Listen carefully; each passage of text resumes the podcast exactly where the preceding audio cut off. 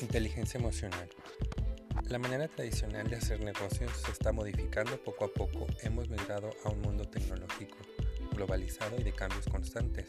Las personas a cargo de equipos de trabajo deben acoplarse de manera integral a las exigencias y demandas de sus colaboradores y el mercado actual demanda. Un líder está concebido como una persona con alto grado de análisis en áreas como tecnología, finanzas, economía, atención al cliente, marketing y estadística, entre otros, lo cual solventa problemas y otorga resultados en el área a la que fue asignado, pero se ha limitado al conocimiento de las emociones humanas, las cuales son condicionantes a largo plazo para que sea capaz de manejar cualquier situación que se le presente. La inteligencia emocional, IE, es una herramienta que apoya al líder a encaminar el trabajo que él y su equipo pretenden realizar.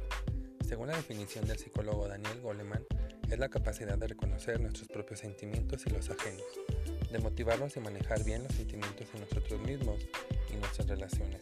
Esto nos lleva a considerar que un buen líder toma en cuenta su sentir y el de quienes lo rodean, para permear de manera íntegra las motivaciones que los demás necesitan en el logro de objetivos. Se involucra con su personal, cuenta con habilidades sociales para, la, para influenciar a otros. La inteligencia emocional le permite reconocer sus propias emociones, ser objetivo y proporcionar comunicación efectiva en lo laboral, por ende, la retroalimentación surgirá en este proceso.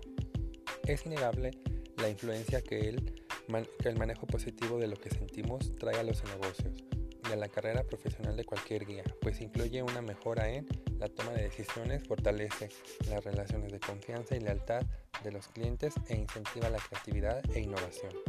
En conclusión, ¿Quién de nosotros no estaría encantado de colaborar con un líder estable, justo en sus palabras, que nos motive a ser mejores, nos escuche y sepa reconocer nuestra participación en el éxito de la empresa?